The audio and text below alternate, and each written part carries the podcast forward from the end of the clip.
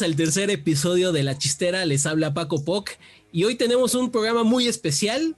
Hablaremos allá de la parte arriba del país, de la Sultana del Norte, y por ello tenemos un invitado muy querido, un gran compañero, amigos, lo voy a considerar. Este es un periodista que ha cubierto grandes este, eventos deportivos a lo largo de todo el mundo, Copas del Mundo, Mundial de Clubes, la hermosa Liga MX y demás. Ya nos estará contando toda su experiencia y también gran amigo de Andy Rosales. Estamos aquí con Javi Alonso. ¿Cómo estás? ¿Qué onda, Paco Poc? Paco Poc, este, un gusto eh, estar aquí en este podcast de señores usando internet. Este, no, es posible que no sepas cómo poner a grabar una liga de Oye, pero bueno. Llevábamos media hora de, programa y el, señor no lo había puesto para grabar y miren, todo se fue a la, basura. ¿Qué onda, Paco? ¿De qué quieres hablar de Monterrey? Porque entiendo que para ustedes en la Ciudad de México y en el centro del país es un fenómeno, ¿no? El, mundo regio. Eh, todos quieren adentrarse, todos quieren saber, pero no cualquiera, ¿eh? Esto es como cuando Harry Potter iba a, ¿cómo se llama? Chinga, cuando iba a Hogwarts, ¿no? Cuando ah, iba a Hogwarts. no, cualquiera entra al túnel de nueve tres cuartos o nueve un cuarto, no me acuerdo, güey. Pero eh, el mundo de Monterrey así es, ¿no? Es nuestro mundo sí parece que viven en una realidad distinta. No, no, no, no, no. No, pero, pues sí, no, no, no, parece broma, pero sí, ¿no?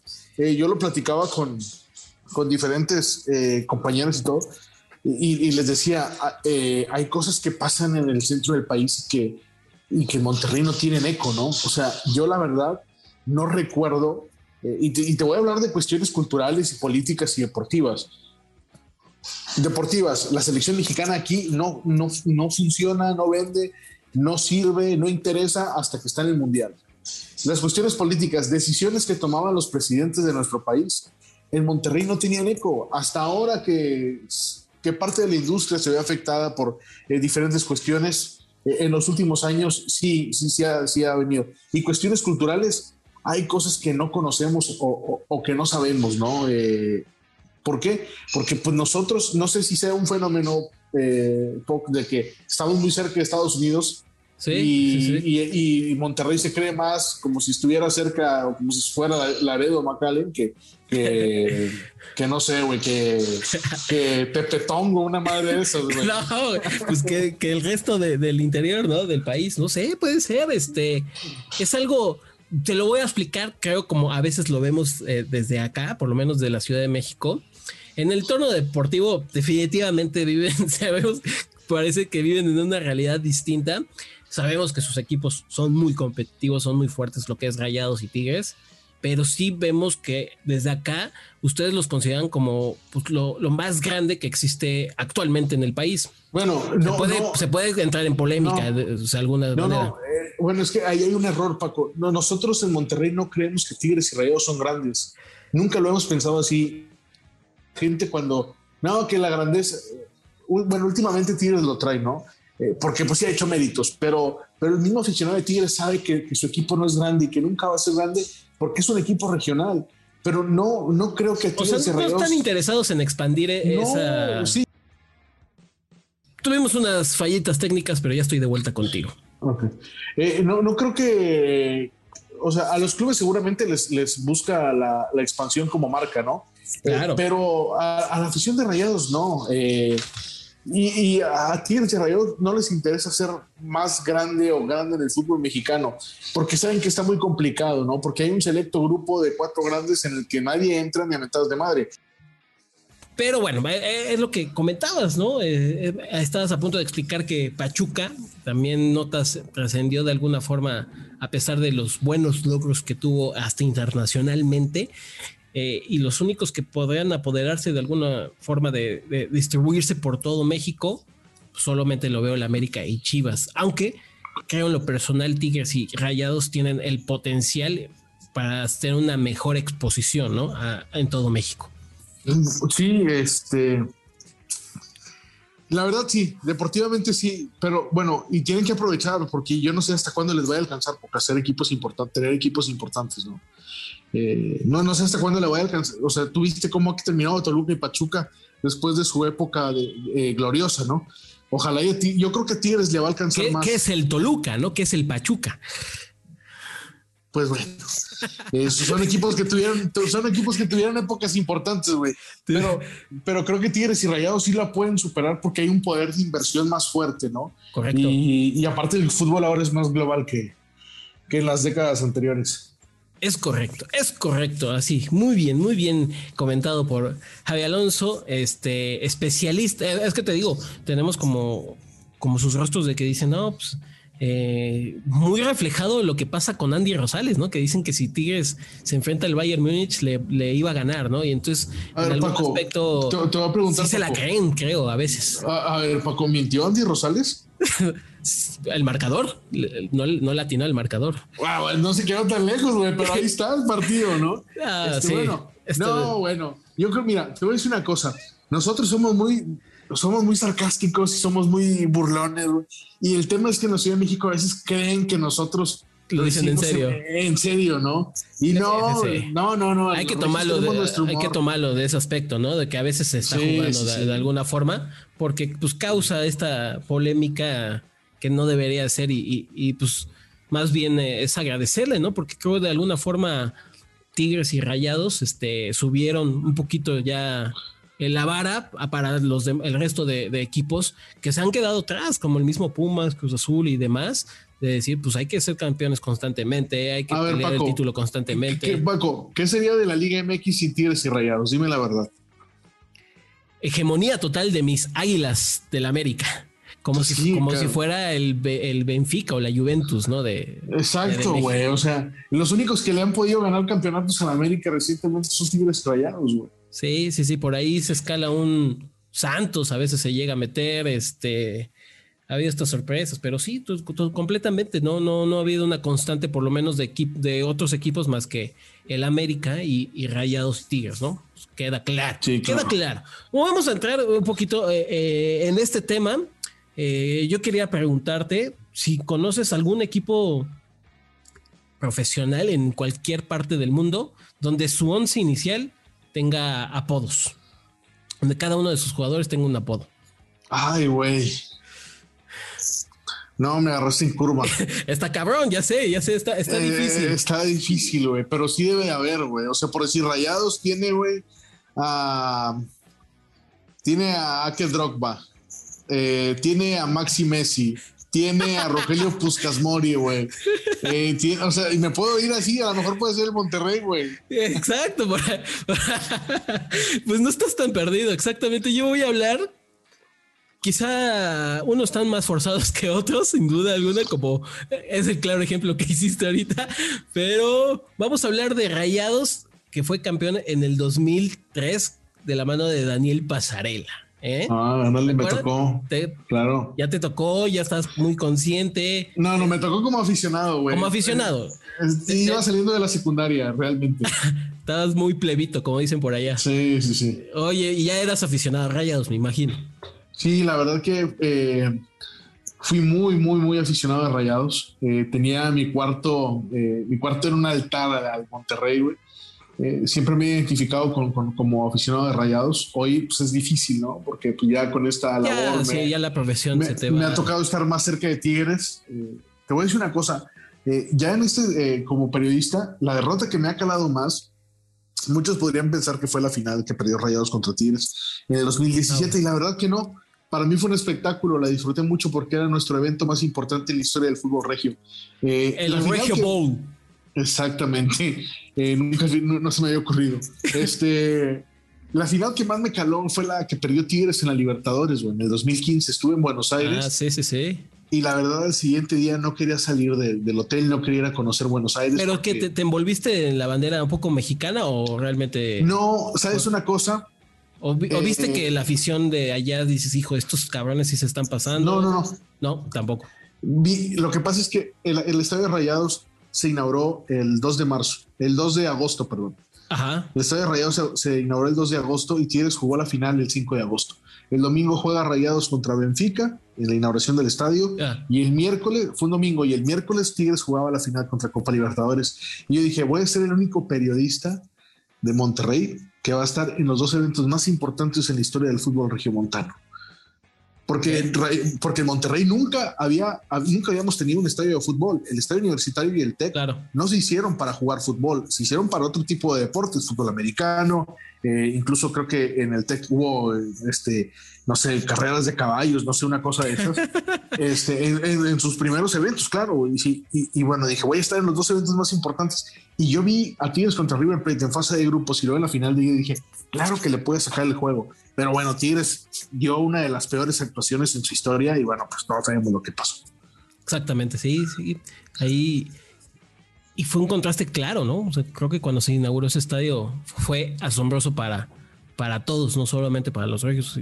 Les quedó Chulísimo, chulísimo. ¿Lo, conoces? No, no, no. Por desgracia no. Ojalá pronto eh, tengamos la, posibilidad de conocer el estadio, pero posiblemente sea el mejor de México. No, no. Cuando, cuando vengas te presento unas primas y, vamos no, ¿Qué pasó, hermano? ¿Qué pasó? Yo sé que entre familiares allá también se, dan sus ondas, pero yo estoy casado, comprometido. Ah, no, pero yo, pero yo no dije que, o sea, nada más dije te voy a presentar unas primas, güey. No, no te dije que vas a salir con ellas, güey. Te voy a presentar a mi familia, güey. Todos somos familia aquí en Monterrey. qué bueno, qué bueno que son tan unidos. Este, me da mucho gusto. Hablando un poquito y entrando de lleno a, ese Monterrey, yo, yo, me acuerdo, yo también estaba este chavito. Eh, me acuerdo muy bien de esa final, sobre todo la, la vuelta ah, un poquito trabadona, sin muchos tintes de final, pero bueno, al final y al cabo fue emocionante y Tigres se coronó contra, contra Monterrey. Pero me parece, vi algunos nombres un poquito hasta infravalorados. ¿eh? Creo que ese equipo era bastante bueno, muy bueno, eh, con algunos nombres ahí y, y quizá por no estar en Monterrey, igual no le dimos esa exposición que merecía de alguna forma, creo y considero. Igual en Monterrey dicen, no, claro, ese equipo puta, fue súper reconocido, fue honrado un año completo, ¿no? En este caso, creo en lo personal, no lo viví de esa forma y ya cuando entramos, este, entré de lleno a, investigar un poquito, pues dije, órale, tiene nombres muy buenos, muy interesantes. Eh, y que podemos hablar eh, de poco a poco, ¿no? Aquí el tema es un poquito de, pues casi todos tienen un apodo de alguna forma y van teniendo como contrastes bien diferentes, ¿no? Sabemos que el deportista mexicano es un poco descuidado, ¿no? Lo veíamos en, el, en, el, anterior episodio con, con Itzel Sandino, donde Humberto Mariles Cortés, el primer medallista, medallista olímpica mexicano, pues acabó muerto en una cárcel en Francia, ¿no? Entonces, de estar de la gloria, pues se pueden ir al infierno o no, no saben este, guiar su carrera después del fútbol, ¿no? Y muchos de estos son, son los casos. Eh, primero tenemos el portero y uno de los nombres yo creo puedo poner sobre la mesa más infravalorados porque fue eh, Ricardo Martínez. Eh, me imagino que tú también lo, recuerdas muy bien. Eh, es a veces hasta más recordado por su apodo que es el Fugas. Martínez y, igual muchos ya saben la historia de por qué le colocaron el Fugas, pero para los que no saben es que en, un partido cuando él tenía la playera de, de, Correcaminos, defendía esos colores, un partido contra el Atlas en la temporada 94-95, tuvo a medio partido tuvo unos pequeños problemas estomacales o un pequeño detallito, no aguantó más y dijo, vámonos que aquí se va a causar, se va a desbordar el río y pues se fue a ir a, se fue al baño para hacer no solamente, se fue a Cancún, como yo vulgarmente le digo, ¿no? Eh, bueno, Ricardo Martínez, esta temporada no la arrancó como titular. Exactamente. Él, eh, eh, él, había estado, había tenido una lesión muy fuerte, creo que de ligamentos en una de sus piernas, en sus rodillas, y Monterrey estaba adoleciendo mucho porque Dios Ibarra, que es un portero de cantera, que es, que es aquí Región Montano, creo que es Región Montano, eh, había, estado, había tenido un, poco, un arranque un poco titubeante y para el estilo de juego pasarela necesitaba un portero de experiencia. Hay un interés cuadras, lo ve, lo llama y después ya no pierde la, la, titularidad. la titularidad y termina siendo uno de los jugadores más importantes para que Rayados. Yo estoy de acuerdo en que es un jugador poco valorado en el, medio nacional. En Monterrey sigue siendo un jugador clave y un jugador muy querido, a pesar de que no sabemos mucho de él, ¿no? Sí, sí, estoy, estoy de acuerdo. Fue un portero confiable y sobre todo fundamental para, para ese título. Como bien comentas, no, no fue titular desde un inicio, se fue ganando también la confianza de Pasarela y que ya hablaremos del técnico que tuvo ahí algunos detalles, no, era una persona tan fácil de manejar de algún aspecto, eh, pero bueno, fundamental el Fugas Martínez, eh, recordado por su famoso apodo, pero también este, por lo que hizo en esa temporada con, con Rayados, que actualmente sin duda, desconozco qué está haciendo. Sé que fue entrenador de porteros ahí por algunos clubes del fútbol mexicano, pero actualmente está un poquito perdida la, brújula de su nombre, ¿no? No sé si tú sepas algo, pues con gusto aquí lo podemos exponer, ¿no? Tenemos Hay algunos jugadores que no les gusta aparecer, ¿no? Uno de ellos también es el Guille Franco, que más adelante seguramente vamos a hablar Exactamente. Está, bueno, lateral izquierdo, en ese momento fue una temporada de debut y campeonato, que fue Elliot Witron, si te acuerdas de, este lateral que debutó, Pasarela le, dio la oportunidad. Y después de eso tuvo buenas temporadas también con Rayados y también se fue diluyendo de alguna forma, pero también las lesiones lo marcaron gacho y acabó en Indios de Ciudad Juárez justamente cuando Indios se desaparece, también su carrera futbolística dice hasta luego. Actualmente fue acusado, bueno, hace unos años también fue acusado de que estaba ahí cobrando a los chavitos de fuerzas básicas para entrar a, las fuerzas básicas, perdón, de, rayados, que cobraba alrededor de 15 mil pesos, aunque él salió a desmentir estas acusaciones. No, no, es, fíjate que esa información no la recordaba. Eh, no, no, no, no conozco a Elliot Buitrón. Eh, pero sí sé que es, que es, un muy buen tipo, ¿no? Eh, sigue aquí en Monterrey, tiene relación con otros jugadores que, que jugaron en, Rayados. Y él invitó, bueno, sí, eh, después del 2003 vino a menos, pero con Miguel Herrera tuvo un repunte importante. Fue parte de las finales que perdió ah. ante Pumas y Toluca. era un buen jugador, ¿eh? pero le faltaban reflectores y creo que también a lo mejor le faltó un poquito más de compromiso en su carrera. Le llegó la, la fama muy joven aquí en la ciudad de Monterrey a, Ellis. Muy joven, pues, te digo, debutas y eres campeón.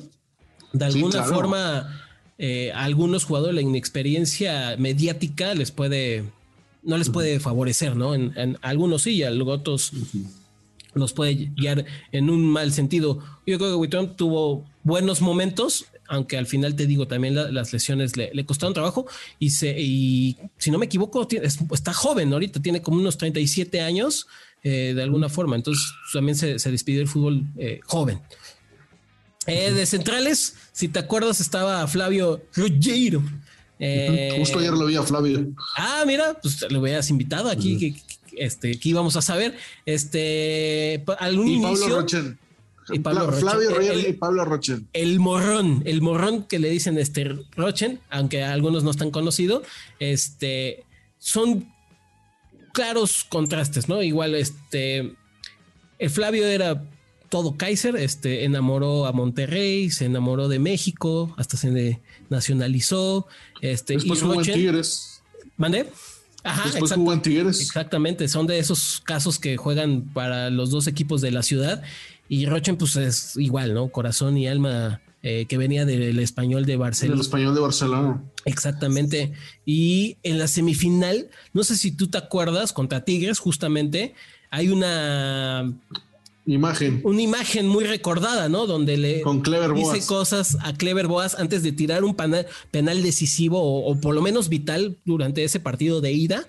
Este, y hace, eh, escuché en una entrevista de pues qué fue lo que le dijo, ¿no? Y nada más le comentó de que estás seguro que lo vas a patear vos, es que pégale fuerte, porque si no la metes, puta, el lío que te vas a meter. Le metió toda la presión del mundo a un jugador, pues muy, muy bueno y consagrado también en el fútbol mexicano como es Clever Boas, y lo voló, la voló como. ¿Eres rayado de closet, güey? ¿Vale? ¿Eres rayado de closet? Ah, ¿qué pasó? No, no, no, no, no.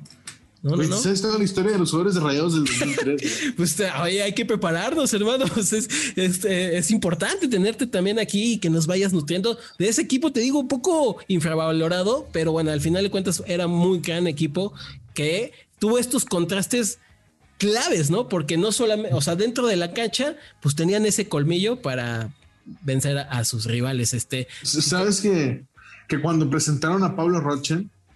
Eh, Pablo llegó en, a la presentación en traje. Ok. Y su representante llegó con un, con un folder con, con, la, con, el, con la biografía impresa de Pablo Roche y con un DVD con sus mejores jugadores en el español de Barcelona.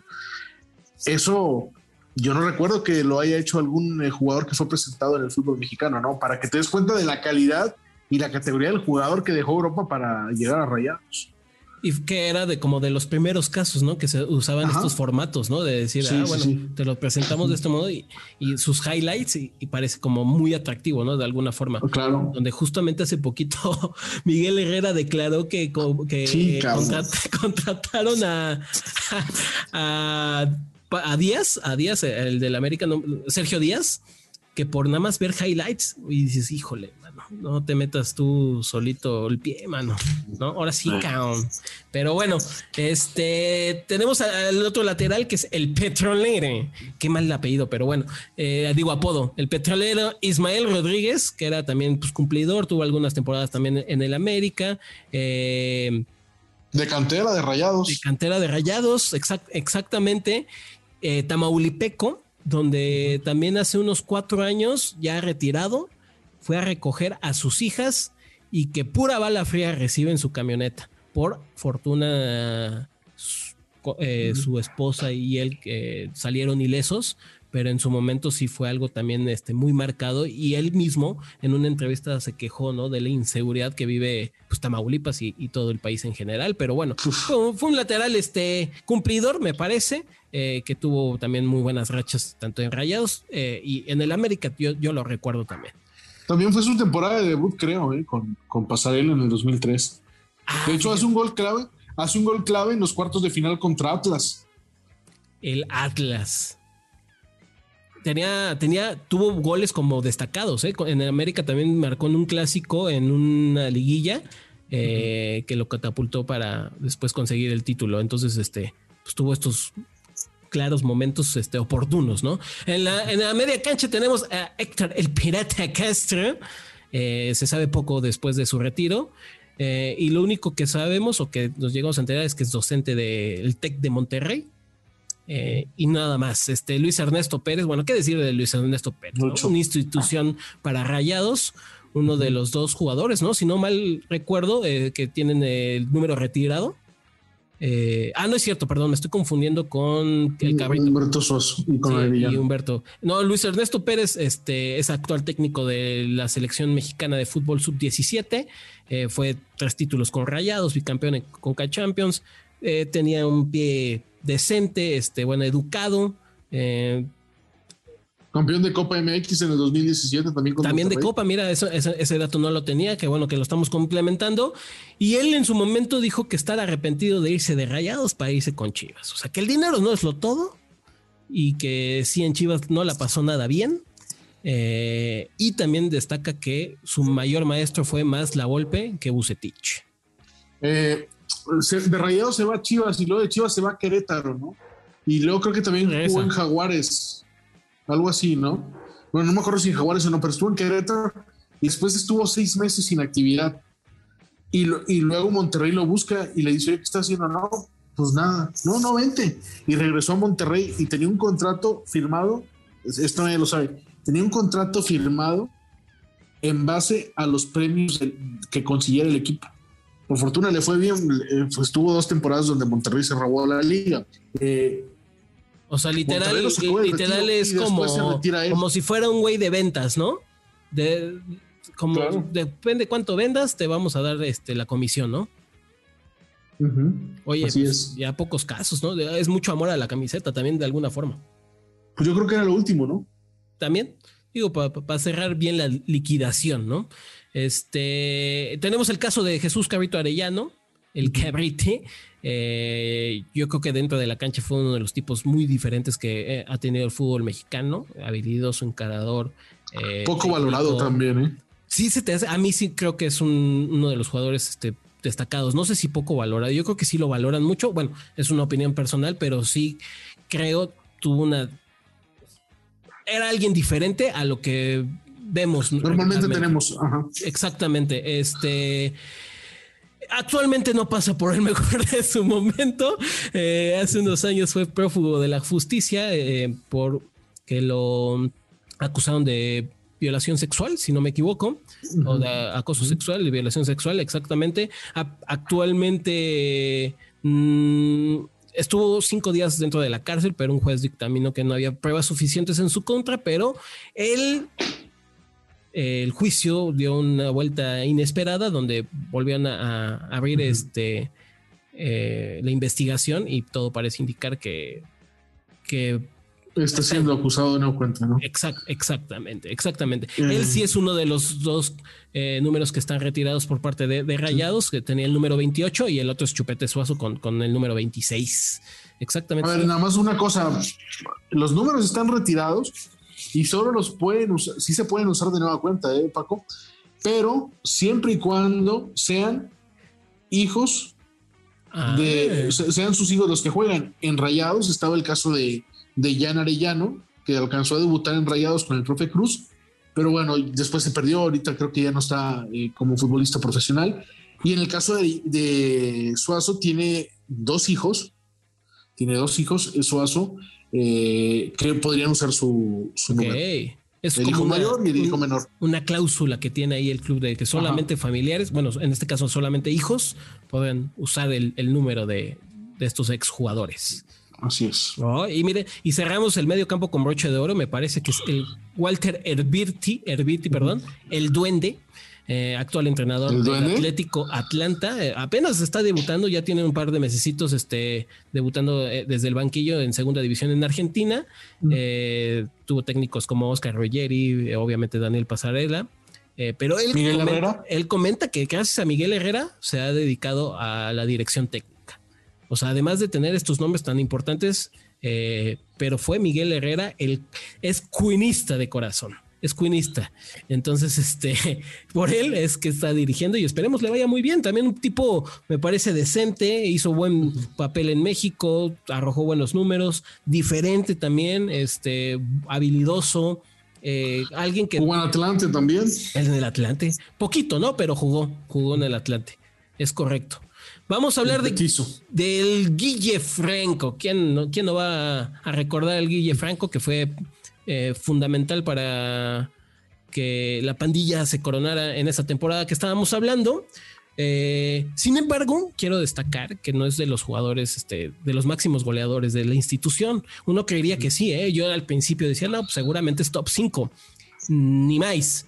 Está en el lugar 8, o sea que un poquito ya retrasado. O sea, por decir que Denigris o Pavón, obviamente Funes Mori y Chupete, pues están por encima del Guille Franco, ¿no?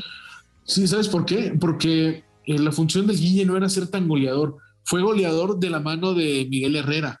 Eh, con, con, Pasarela no tenía esa, esa, esa tarea ¿no? De, ser un jugador tan contundente. Se le dio en la liguilla cuando Monterrey es campeón contra Morelia, apareció contra Atlas, apareció contra Tigres, sí, en la final. Eh, pero no, no está, o sea, el 2002, 2003 y parte del 2000, el 2002 y el 2003 eh, no, fueron, no fueron sus años goleadores. Con Herrera en el 2004 y en el 2005, cuando después se va al Villarreal, puta, era una máquina de hacer goles el Guille.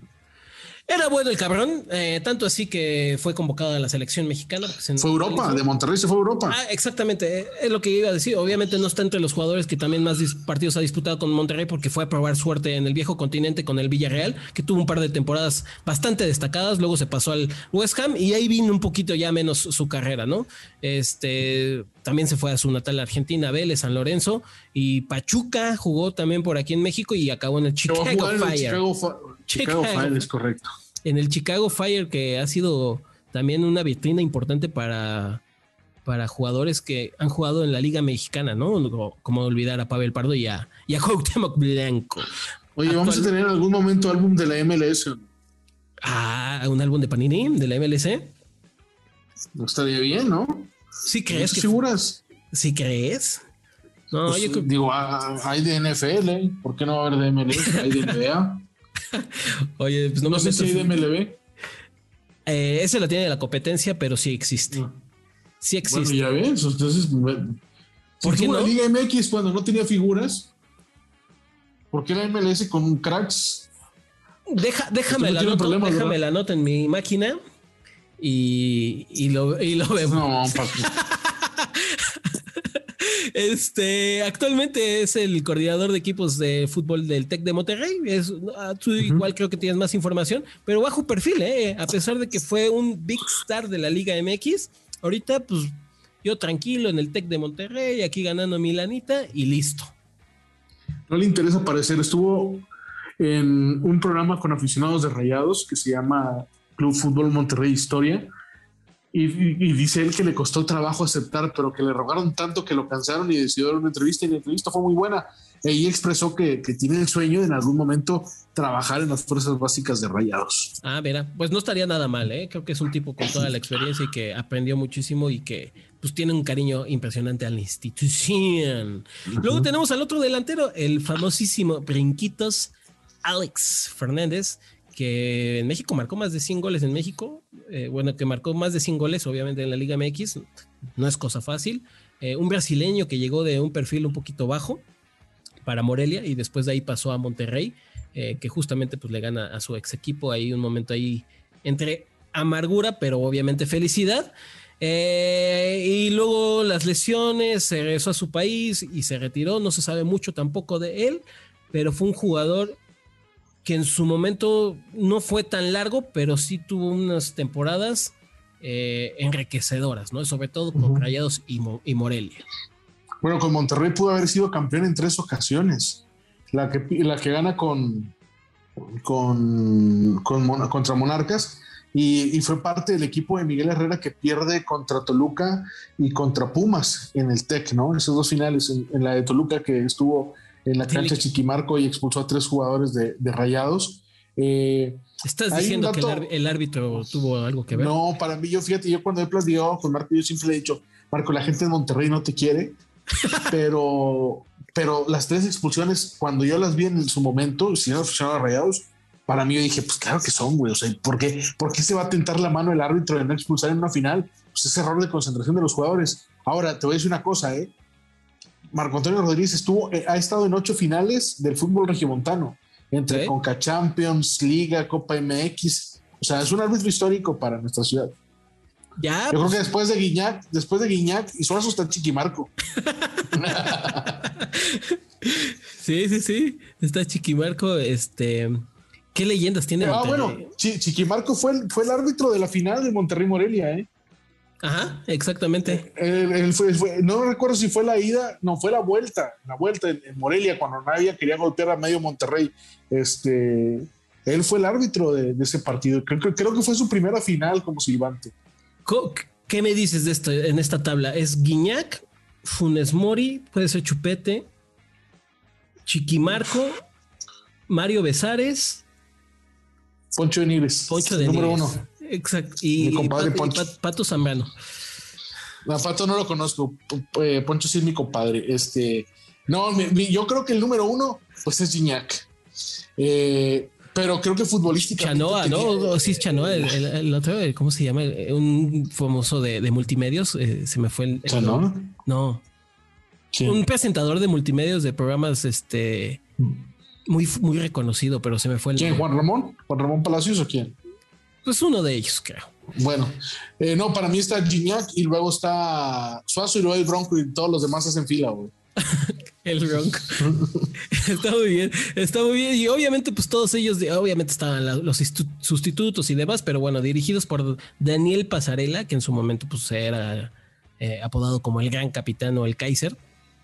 Fue uno, fíjate que fue uno de los eh, mayores rivales de, de, Fue un bombazo cuando vino, vino de, Europa, ¿no? Si no, si no me equivoco.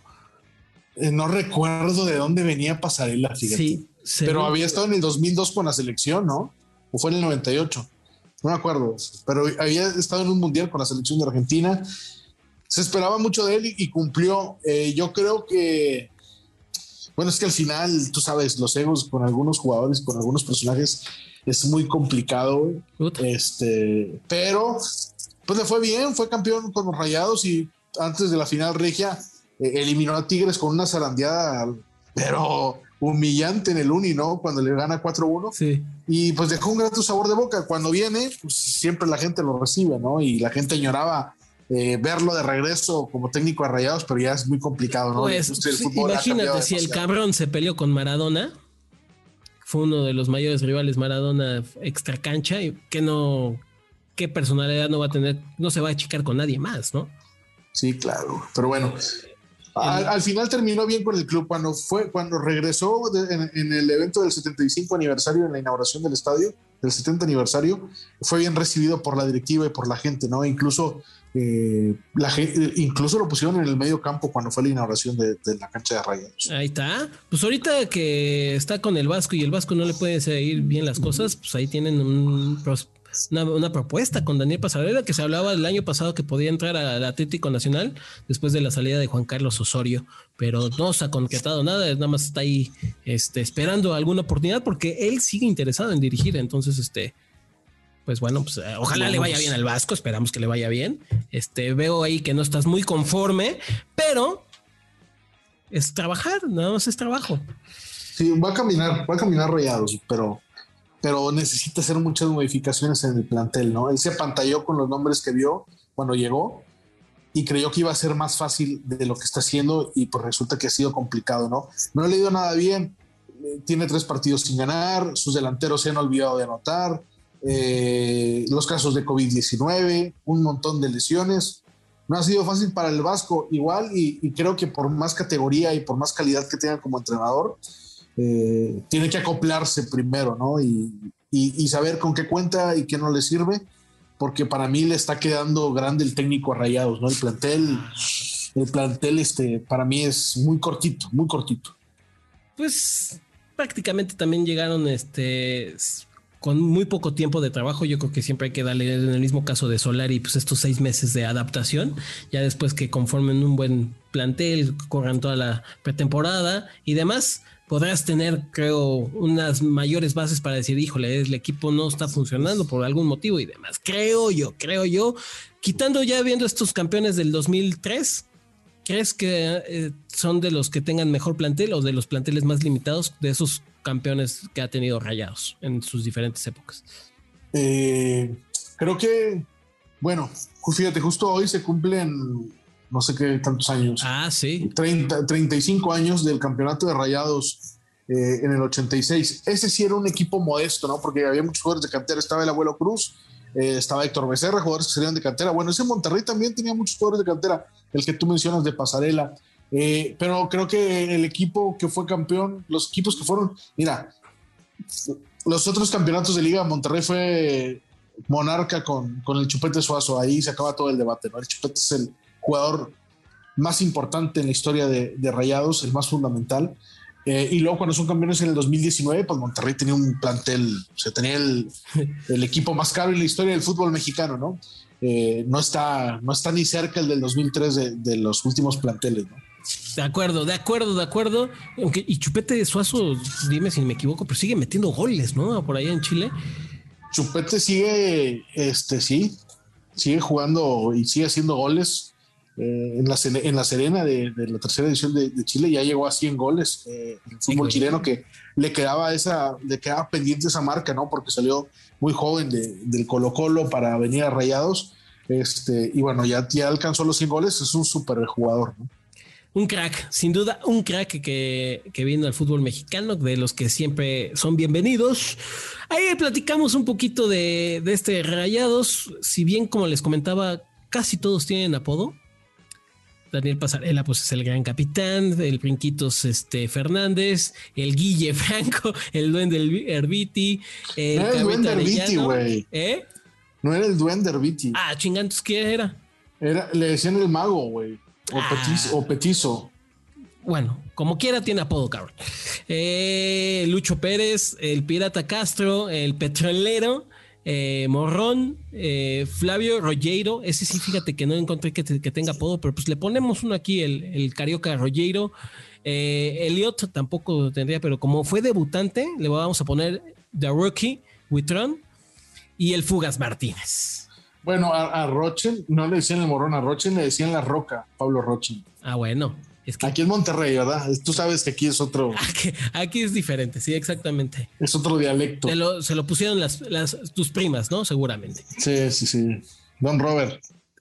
ah, bueno, don, Robert eh, escuchaba muchas eh, relatos, ¿no? De, esos partidos de, Don Robert, de todas las semifinales, las finales y, demás, ¿no? Que, sí, sí, que, él, es, Tigre, ¿no? Bueno, fue Tigre, ¿no? De corazón. Él fue, híjole, es una anécdota, pero eh, es digna de un programa, ¿no? Este, eh, él dice que se identificaba con Rayados, ¿no? Pero Rayados en algún momento, en los 80s y en los 90s, es un equipo de abolengo. Esto me lo contó, bueno, nos lo contó a varias personas un directivo de, Rayados que creo que ya falleció. Eh, no, no, voy a decir el nombre, eh, para que la gente, porque creo que esa anécdota la contó pocas veces, o creo que no la llegó a contar eh, así en público, ¿no? Y don Robert, bueno, empezaba a tener cierta influencia entre los aficionados, ¿no? Y, y, en alguna reunión él quiso entrar para opinar acerca de lo que estaba pasando. Tú sabes, antes en la industria del fútbol no era tan avanzada como ahora y estaba más a puertas abiertas, ¿no? creo que Don Robert en algún momento quiso opinar.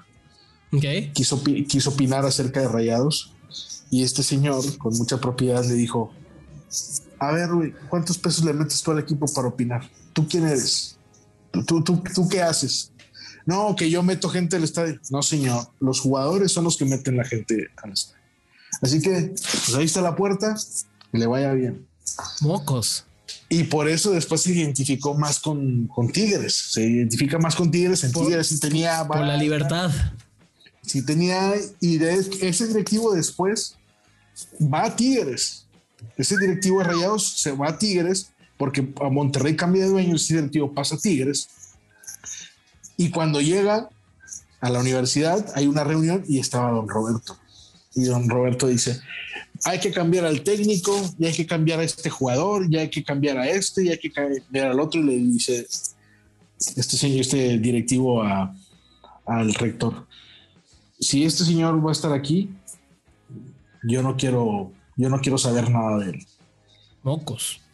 Y resulta que el técnico que quería correr Don Robert era Carlos Milok que después le dio dos campeonatos de, dos campeonatos de Liga Tigres, güey.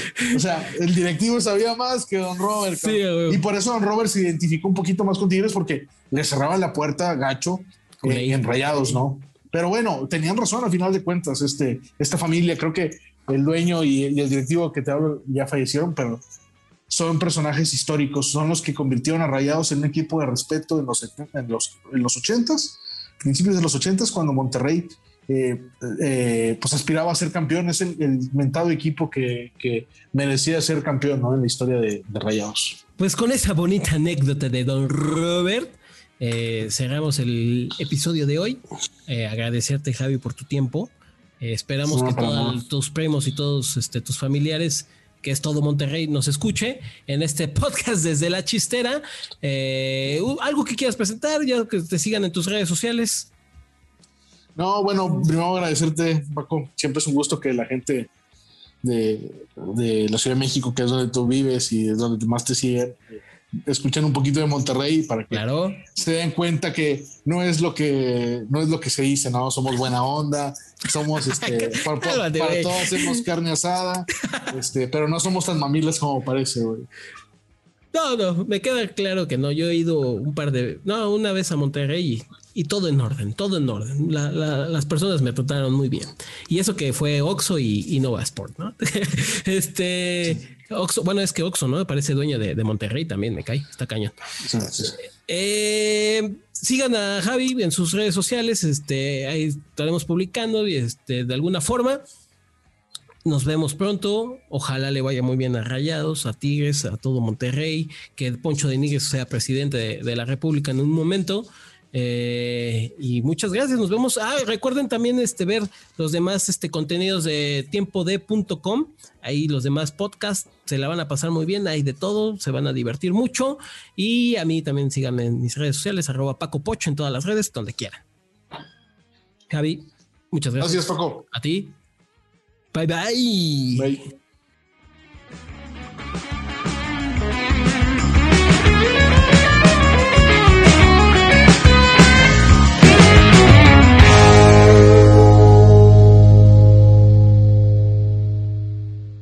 Esta fue una producción original de tiempo de.com.